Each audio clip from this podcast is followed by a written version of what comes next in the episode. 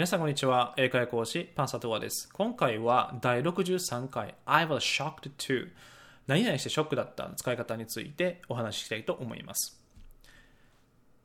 おそらくですね、まあ、過去に、うんまあ、ショックだった出来事ね、たくさんあると思うんですけども、まずは I was shocked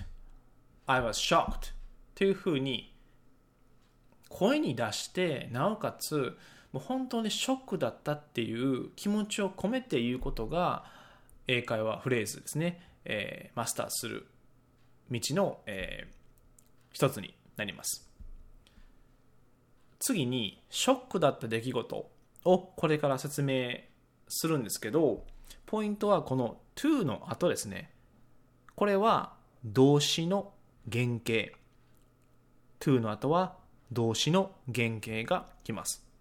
でこれをつけるとどんなことに対してショックを受けたのかっていうことを説明することができます。例えばその知らせを聞いてショックだったであれば I was shocked to hear the news. I was shocked to hear the news. となります。他にも例えば、うん、本当のことを知ってショックだったであれば I was shocked to know the truth. I was shocked to know the truth となります。では最後例文ですね。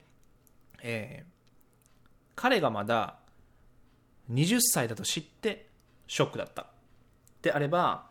I was shocked to find that he's only 20. I was shocked to find that he is only 20となります。今回のように、まあ、いくつか例文を挙げたんですけども、その他に過去にショックだったことってたくさんあると思います。まあおそらくね、えー、まあ、過去を乗り越えた人であれば別に思い出してもまあそこまで、まあ、ショックじゃないなと思うんですけれども、まあ、とにかく過去に起こった出来事でショックだったことをちょっとこう思い出していただいてでえー、まあ、自分のね表現できる範囲で構わないのでいくつかパターンを用意しておいてください。今回であればその to プラス動詞の原型ということなので to 以降ということですね。そこをいくつかパターン持っておくとその I was shocked って言ったことに対して何に対してショックだったかということを相手の人に伝えることができます。なので、えー、まずは3つぐらいからで OK です。過去に起きた出来事、ショックだったことをちょっと思い出していただいて、えー、それに対して、えー、文章に書いていただいて自分のパターンとして持っておく。でこれの数が多ければ多いほど英会話の